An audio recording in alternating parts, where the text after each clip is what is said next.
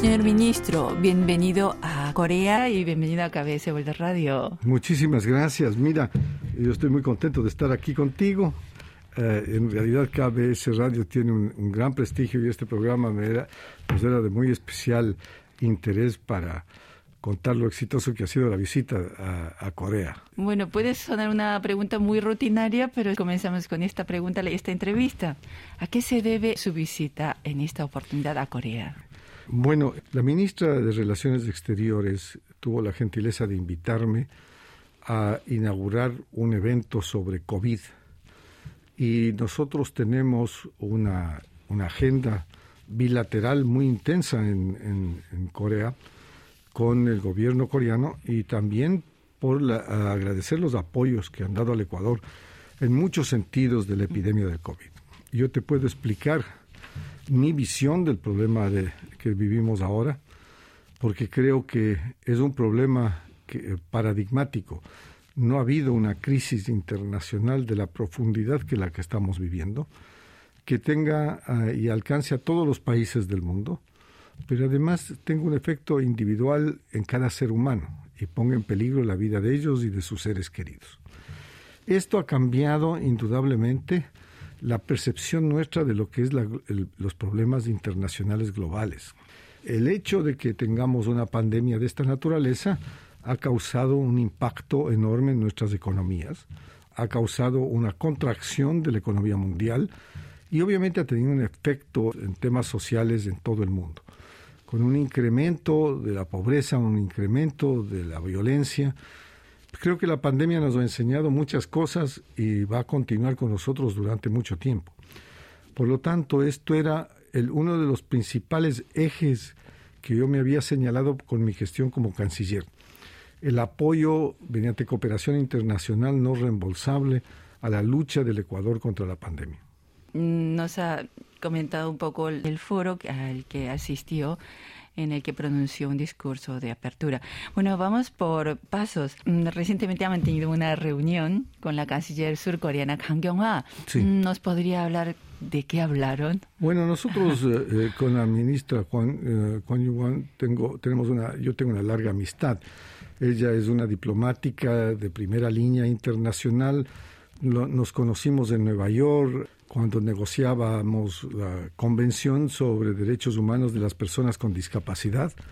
Yo presidía ese grupo de trabajo y ella fue una de las facilitadoras. Luego nos topamos en, otros temas, en otros momentos, en Ginebra cuando fue alta comisionada adjunta de Derechos Humanos, luego con el equipo de transición del nuevo secretario general Antonio Gutiérrez. Entonces con, ella me une una gran admiración hacia su trabajo y ayer fue un encuentro de, entre amigos para tratar de fortalecer las relaciones bilaterales con Ecuador, tener nuevos campos de acción, no solamente en los temas que atañen a este, esta pandemia en la cual Corea le agradecimos todo el apoyo que nos había dado. Ayer nos dieron 410 mil mascarillas nuevas y otros elementos de importancia agradecerle por el, apoyo con dos embarcaciones de patrullaje para el mar ecuatoriano. En general, la, relación con Corea es muy intensa. Tenemos la posibilidad de generar nuevas oportunidades comerciales y económicas que también son motivo de, de este viaje. Me he reunido con un sinnúmero de mecanismos y empresarios que tienen intereses en el Ecuador y que vamos a buscar fomentar esas, esas relaciones. Para nosotros es muy importante el mercado asiático. Ah, nosotros somos complementarios de nuestra producción y queremos avanzar hacia las negociaciones de tratados con los países del Asia para incursionar en los mercados con acceso a mercado para nuestros productos. Y justamente ha llegado en, un, en medio de esta pandemia global. ¿Qué tal ha sido la entrada al país de Corea? Bueno, yo te puedo decir que eh, es eh, sorprendente el nivel de control que ustedes tienen. No me, no me sorprende eso, lo que me sorprendió, uh, nosotros estábamos advertidos de cómo es. Nosotros también pedimos pruebas PCR para las personas que vayan a salir del Ecuador o lleguen al Ecuador. Por lo tanto, nosotros siempre hacemos exámenes a las personas que salen cuando salimos nosotros. Otros países no lo exigen.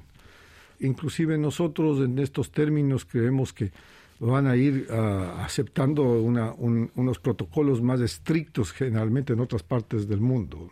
Conforme vemos en, lo que está ocurriendo en Europa, lo que está ocurriendo en América Latina, nosotros vemos eh, la necesidad de control. Yo eh, estoy sorprendido del app que hay en Corea en donde te mide la sintomatología y te ubica quién estaría dentro de un área determinada cercano a ti que haya tenido la, enfermedad. Me parece que son ah, avances muy importantes. Nosotros también tenemos una app similar en el Ecuador para, para el tema del COVID.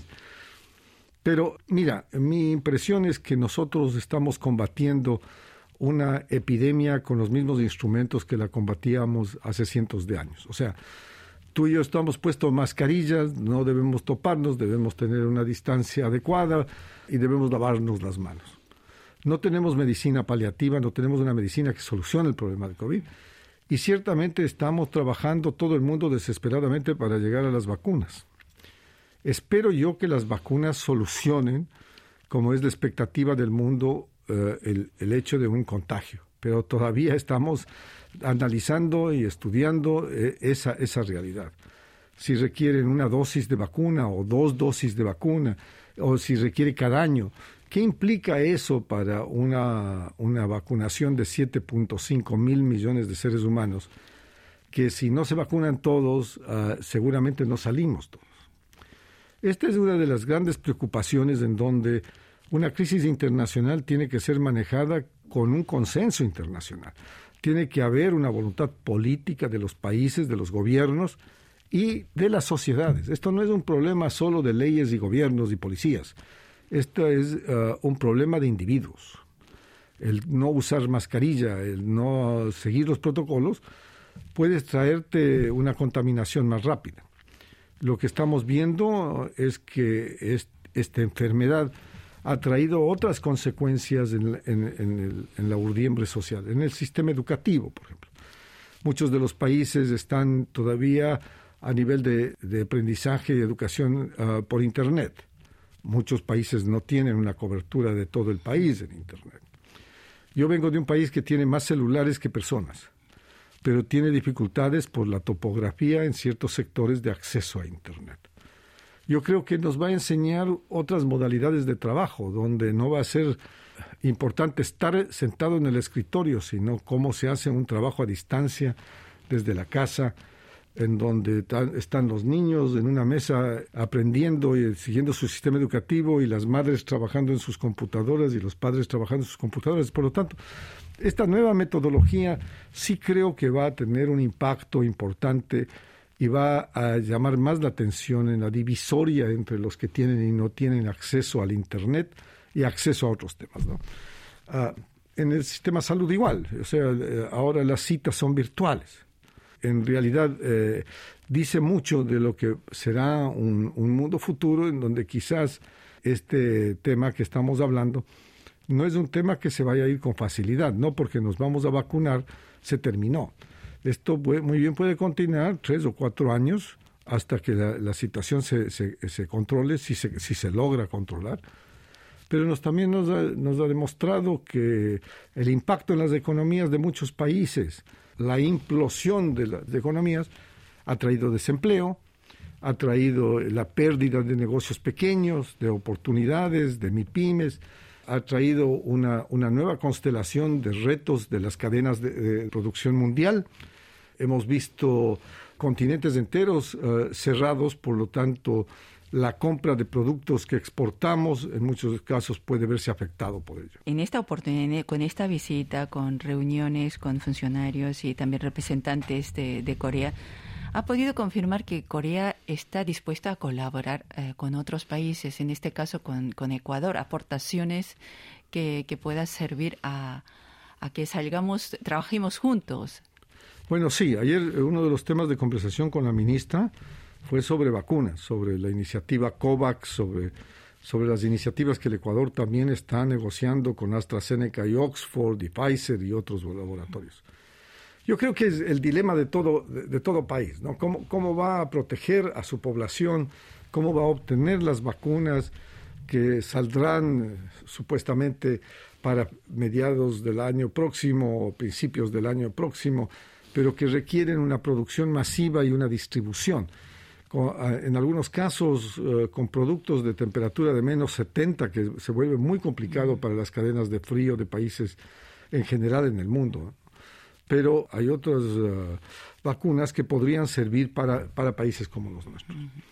Yo, yo creo que es importante también la conciencia social de vacunarse, porque eh, eh, por otra parte puede haber una, una intolerancia por, por el, flujo de información falsa que existe en las redes sociales.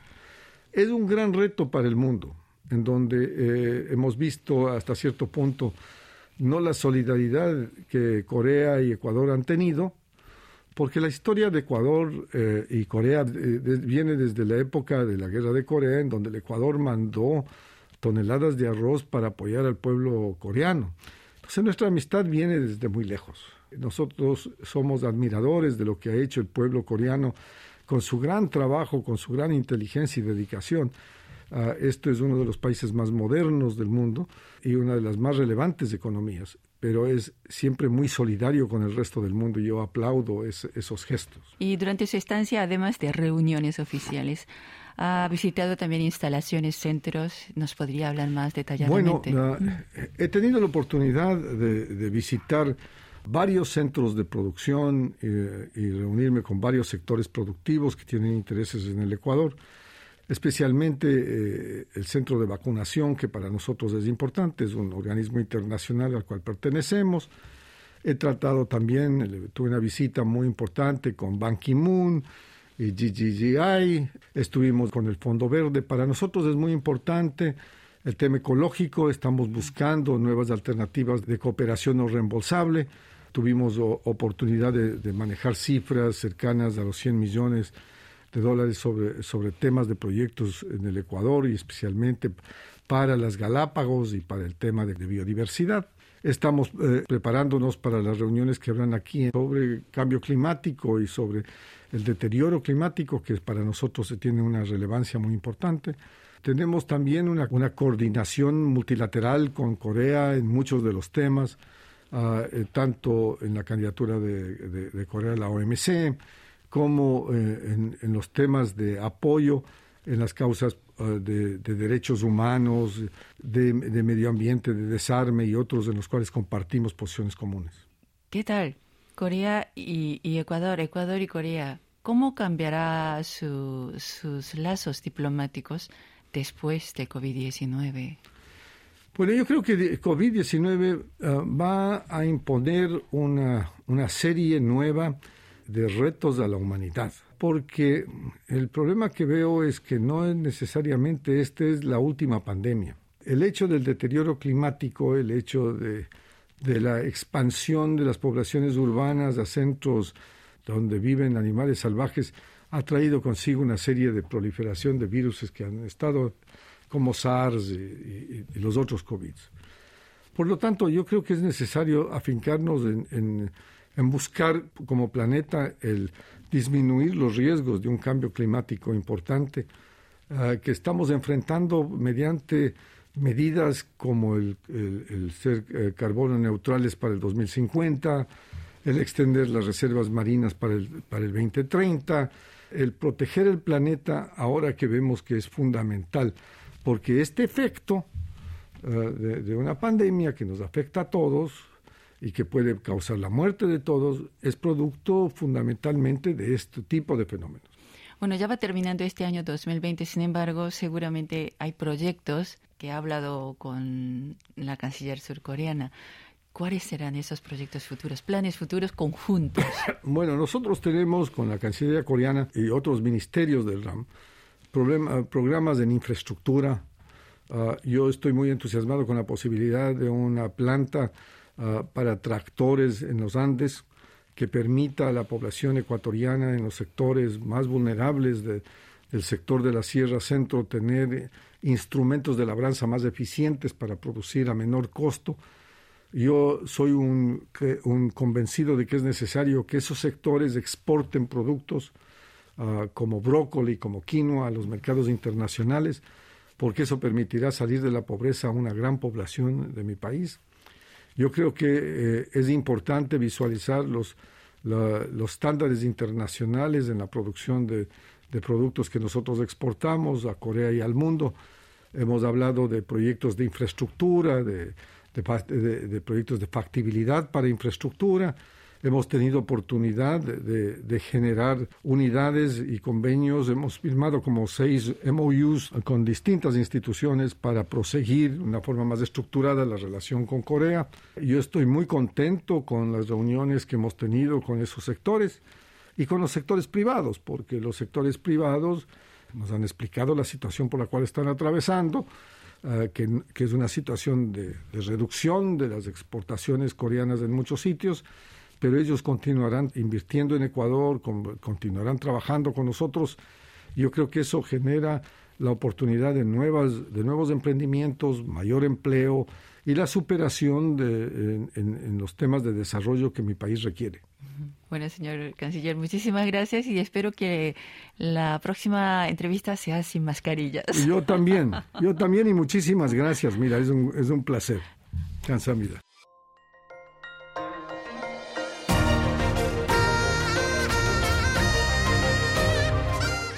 Acaban de escuchar el podcast de KBS World Radio. Hay muchos más contenidos en wall.kbs.co.kr barra Spanish. Gracias por seguir en sintonía. KBS World Radio